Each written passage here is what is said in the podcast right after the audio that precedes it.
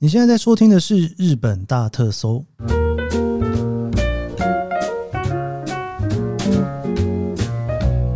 欢迎收听日本大特搜，我是 Kiss 研究生。今天是二零二三年令和五年的三月二十七号，星期一。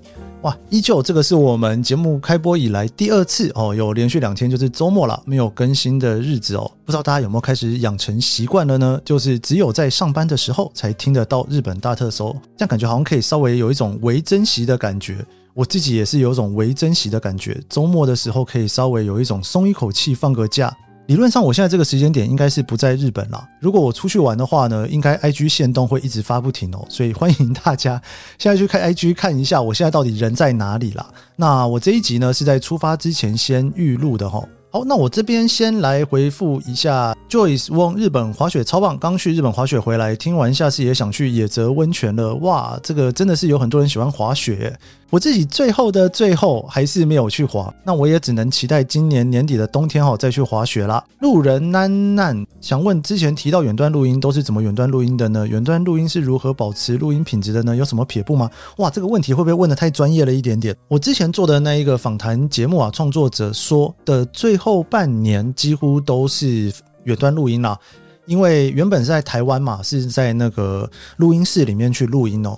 不过因为疫情三级警戒的关系，其实有蛮多集那个时候就已经是用远端录音的方式来访谈哦。那后来我搬到日本来之后呢，那没办法，那个全部都要远端录音，大概远端录音了半年左右的时间哦。当然，就是两边都要有专业麦克风啦。那如果说没有专业麦克风的话，我就会请他到录音室去吼，那个麦克风的音质会比较好。然后那一个音档录在电脑里面比较好的音档哦，那最后就是两只音档放在一起，然后再把它剪成一支节目，听起来好像很简单哦，因为其实就是这么一回事啦。那只是说在剪接的过程当中啊，真的是比较麻烦一点点哦，对声音啦、调整啊之类的。前几天你听到我跟龙猫大王的录音，其实也是远段录音哦，不知道大家有没有听出来呢？哦，真的是，其实，在剪接的过程当中会需要花一点力气，然后尽量让大家可以感觉到说我们两个人是在同一个频道上面。那当然，在聊天的过程当中，我现在已经蛮习惯要去抓那一个时差了哦，那蛮好玩的，不知道大家在玩 Podcast 的人有多少人也是在远端录音录节目的呢？好的，吸血人跟错，呃，到野则是搭到饭山站而不是饭田站哦。谢谢你帮忙那个跟错哈，因为可能有的时候大家在聊天的时候，那个临时讲出来的那个站名没有讲正确了哈。那谢谢你帮忙跟错，果然真的蛮多人是很喜欢去滑雪的哈。好，再来是 Rain 讲最喜欢的 Podcast，因为要去日本玩，从香根那集开始听，发现也太耐听了吧，就开始慢慢把集数补起来。真的很谢谢研究生这么努力的日更，提供多元的主题，虽然更新频繁，但内容仍一直都维持很有趣、不落俗套的高水准，直接变成了我最爱的 Podcast。虽然自助多次了。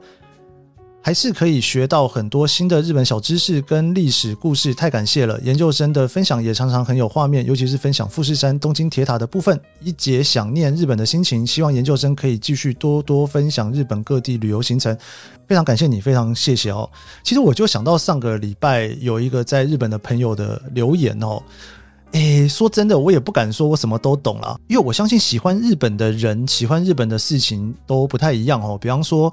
像我很喜欢听日本音乐，但是我对于日本的音乐就没有研究的这么深哦。那日剧也不算是我的非常在行哦。以前很喜欢看日剧，但是年纪越来越大之后呢，日剧也看得越看越少哦。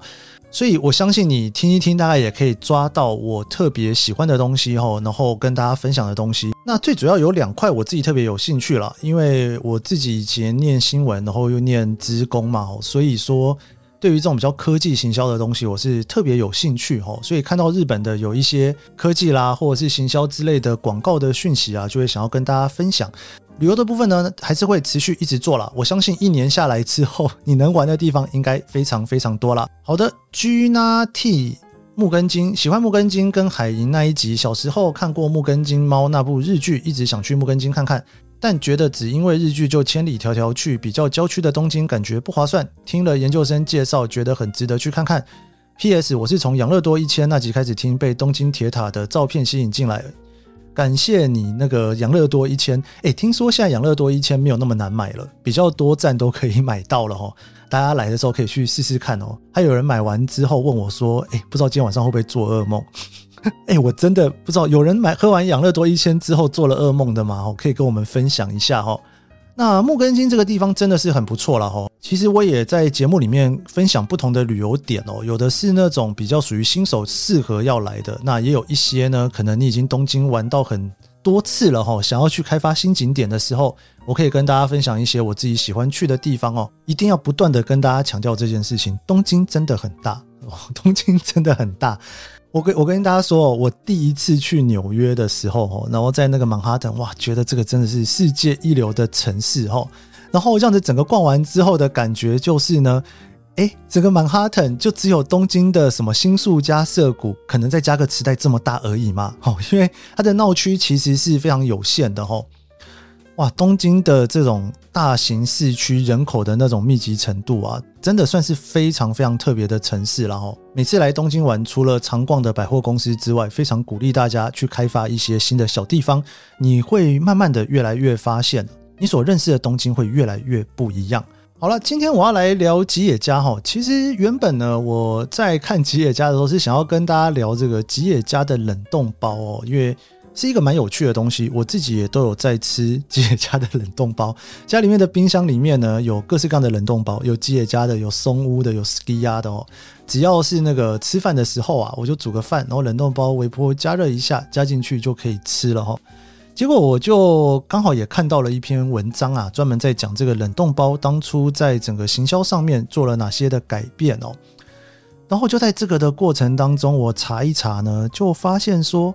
哎，我就忽然想到说，哎，对，去年有一个三岩上事件哦，那这个很多人可能听过，但不知道发生什么事情，所以今天我们就先来聊一下这个吉野家不可思议的连续两个月三岩上事件。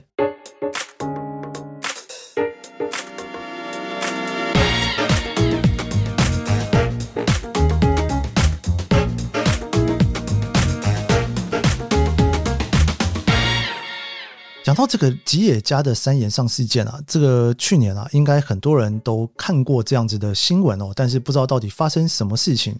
我自己觉得实在是要说它精彩嘛，真的应该说帮他捏一把冷汗。然后，那为什么这么说呢？因为这三个岩上的事件，基本上都是你如果是以一个现在的角度哈，或者是数位时代，就是活在这个当今二零二三年哦。你可能会觉得有点不可思议，怎么会这么大的公司犯这样子的错误？哈，那我就先来讲一下它的这三个事件发生了什么事情哦。首先，第一件事情的出包呢，其实是在去年三月的时候哦，吉野家他办了一个促销活动啊，叫做魁南俗哈。如果你在吉野家就是消费到达一定的门槛的情况之下呢，他会送你一个纪念品哦，就是说你可以获得一个吉野家的碗。那这个吉野家的碗上面呢，会写上你的名字哈。那那个时候就有一个人呢、啊，他就集到了这个点数哈。那点数集到了之后呢，他就想要去换这一个碗。那换这一个碗的时候呢，这个岩上的事件就发生了哈。那这个人呢，因为他自己有开公司，所以说他就希望这一个碗上面啊，可以去刻他公司的名字。也就是说，呃，比方说我自己哈，假设我今天我集完点之后呢，我想要去换吉野家的碗。想要在这个碗上面有自己的名字的情况之下，哈，那我可能就会说，诶，能不能帮我刻个研究生？或者是说呢，能不能帮我在上面写上日本大特搜？哦，我还可以拿来送朋友，对不对？但是呢，这个时候啊，他们就回他说不行，哈。那回了不行之后呢，你大概也不太意外。我相信大部分人对日本人的想象就是呢，他们大公司里面的 SOP，只要你一超过这个 SOP，基本上就会被拒绝。所以。完全可以理解哦，这个不行的原因，我我觉得，呃，可能大部分人都不意外了哈。那摸摸鼻子就算了，或者是什么的哈。但是呢，他就很多余的说了一句话哈：如果你想要因为这件事情打诉讼的话呢，我们公司的律师啊会真挚的对应你的需求。哇塞，这句话一出来之后，被丢上社群网站之后，就大炎上。这个大炎上哦，真的是大家都很惊讶哦，为什么一定要用这种吵架的方式来做这件事情哦？那当然，最后啊，吉野家就为了这件事情就大道歉了。然后我到现在都还觉得很不可思议耶。结果这个吉野家啊，发生了这个第一次的炎上之后呢，不到一个月啊，马上又发生了第二次的炎上。那这个第二次的炎上呢，是他们的常务取缔役，大概是有点类似董事的角色哦。他们到了早稻田大学参加他们的社会人讲座。那当然，大家应该听过早稻田大学哦，算是日本非常非常有名的私立大学。他在讲这个讲座的时候呢，他就提到了一件事情哦，因为呢，吉野家啊，在大家的印象当中，其实大部分里面都是男生啦，你比较少看到女生一个人走进吉野家里面去吃牛洞哦，这个。比例应该是很低的，即便到现在我都觉得很低。那不只是吉野家，其实松屋也是一样的状况哦，或者是 Skia 也是一样的状况，甚至连拉面店的女生其实都不多哦。这个其实是蛮社会现象的，然后有机会我可以跟大家专门来聊这一个社会现象。诶，不好意思，我发忽然发现我好像就是那种有机会帮大家留一个的东西，好像有点越来越多，欠债欠越来越多，不知道是不是在日本。我就我就忽然想到，老高是不是也常讲这句话？好像这个就有点像是那个蛮日本的个性吼。忽然讲到一个东西要岔出去，不行，我一定要把它讲完。那这个岔出去的东西之后再讲。好啦，这个岔出去的东西之后再讲的这件事情，我们之后再讲。好，再绕口令。那那个时候呢，他就提出了一件事情哦，他就说呢，我们可以针对这些女生呐，可以进行一个策略吼，就是呢，有点像是吼让处女去染上毒瘾的策略。哇塞！这句话一出来之后，真的是引起了哗然啊！就是整个社群上面应该是大言上，我不知道跟第一次的言上比起来，大家觉得哪一个比较言上哦？你想想看哦，在那一个讲座的现场，有多少人，就是他现在所指的这些年轻女生在底下听。怎么会把这种话给说出来呢？我大概可以想象，他很有可能在平常去跟同事或朋友喝酒的时候会说出这种话来哦。这个我不意外，因为日本人有的时候那种性别歧视的话，我在喝酒的时候说出来是蛮可怕的哦。那个不太是你在台湾会听到的那种话语哦。那有的时候你会觉得说，哇塞。这个话说出来可以吗？哦，但是你在这种公共场合说出来，你真的是觉得说有点不可思议的状况哦。其实我是可以理解他的意思啦。很多人来东京啊，包括我自己哦，来到东京的时候，其实一开始都有非常非常多的想象。那要说想象也可以，要说幻想也可以哦。简单讲啊，就是粉红泡泡哦。如果你有看过《永远的三丁目》哦，你看那个秋田的小女孩来到东京的那种粉红泡泡。或者是呢，你如果有看过呃《东京女子图鉴》，那个秋田的女生来东京的粉红泡泡，诶，怎么都是秋田的女生啊？忽然觉得这个刻板印象也是蛮重的哈。我自己来东京，其实也有粉红泡泡哈，你根本不知道这个城市发生什么事情。你只知道说，在媒体上面看到的非常光鲜亮丽的部分哦，觉得很时尚啊，很潮啊，然后走到哪里呢，你都可以去看到新的东西啊，吃好吃的食物啊之类的哈，然后你就想要去追文化哦，大家做什么我就想要做什么。也因此啊，东京真的是一个诈骗非常多的地方哦。以前台湾有很多诈骗啊，像那个。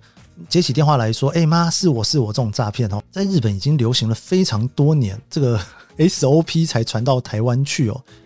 然后东京有非常多的租房诈骗哦，然后东京有那种什么修冷气诈骗、修水电诈骗哦，真的是多到不行了。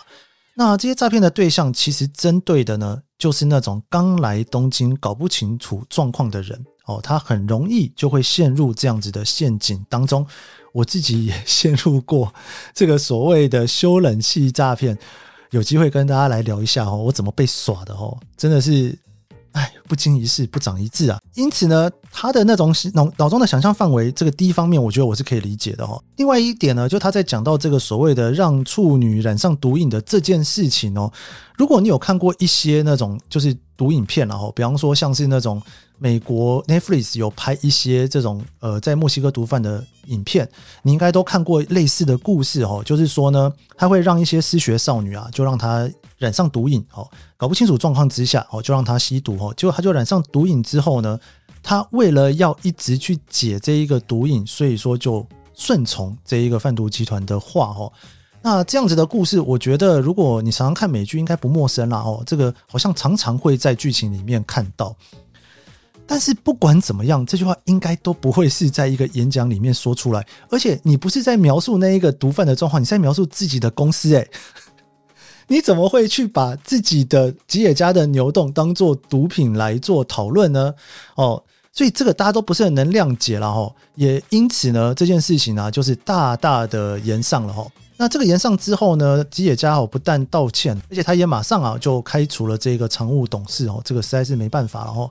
尤其你想想看，在现在的这一个年代，这种言论你应该是很难想象哦。这事情才发生了大概一个月之后啊，马上 又出现了第三件事情。第三件事情呢，是有一个大学生哦，他想要去应征吉野家的工作。那他要去应征吉野家的工作的时候呢，因为他的父亲呢是外国人哦，所以说他有一个外国人的姓。不过呢，母亲呢是日本人哦，所以说呢，他的名字上面呢就有一个外国的姓在上面。结果这一个信件送出去之后呢，没想到吉野家回复他说：“哈，外国籍啊，因为有机会在工作签证上面取得困难，所以呢，我们就取消了你的报名哦。”然后他就超级傻眼，他就想说他自己明明就是日本籍哦，在日本念书哦，只是因为他的姓是外国的姓氏，就说他是外国人嘛哦。哇，这件事情又是再度延上哦，这个是第三度延上哦。其实这个第三件事情啊，里面其实有两个层面可以讨论了哦。第一个层面呢，就是除非你叫人家填国籍，否则你单从这种姓氏就来判断他是外国人，这个真的是不太妥当了哦。那当然，第二件事情，这个是呃，我相信。不管是在日本找工作，甚至你在美国找过工作，应该都碰过一样的问题哈，就是你如果在当地是没有身份的情况之下找工作哦，多多少少会碰到一些困难哦。尤其在美国，你没有绿卡，或者是你不是美国人的话，你要在美国找工作哦，很多时候都会因为你没有这个身份而遭到拒绝。但说坦白话，其实在日本呢，应该比较不会发生这种现象哦，因为日本基本上你如果找到工作的情况之下。工作签证通常都会下来，尤其是吉野家这种大公司，你很难想象说你有工作，但是没有工作签证哦。在美国有可能会发生，但在日本这个状况应该是蛮低的哦。但是这种状况呢，其实我以前也遭遇过了，很多公司它直接摆明了不收外国人哦。那反正你知道，在国外讨生活，这个多多少少大家都会碰过这种事情哦。那当然有些他就不明讲了，但是他就默默把你刷掉，这个你也没办法，反正你也搞不清楚他怎么处理的。刷掉还给你这样一句话，真的是非常难理解，所以他就三度的延上了哦。那这个三度延上的事件到底是怎么发生的哦？其实这真的是一个。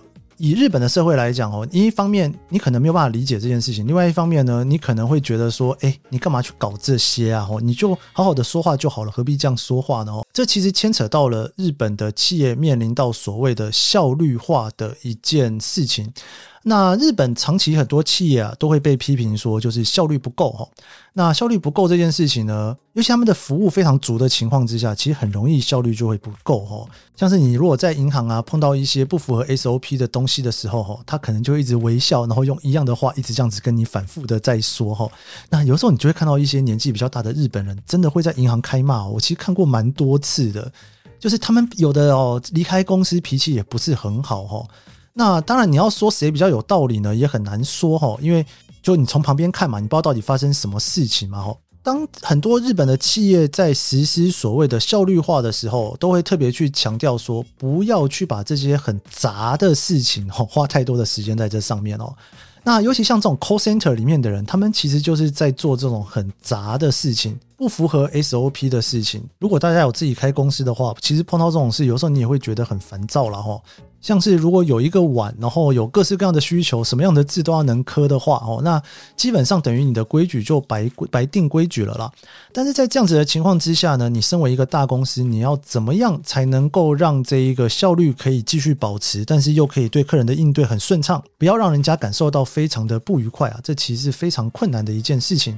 但是呢，你也可以从这次的事件里面哦，这三件事连续去看哦，你可以看到。这个日本大公司啊，他们对于这种传统的价值观啊，你看他能够从嘴巴不小心的就说出来这句话，你可以可想而知哦，他们公司内部啊的整个传统跟文化是一个什么样子的一个情形哦。不知道大家去年有没有感受到吉野家的这些炎上事件呢？哦，那这一集的日本大特搜就到这边了。如果喜欢这集节目，别忘了帮我按一下五星好评。我们明天见喽，拜拜。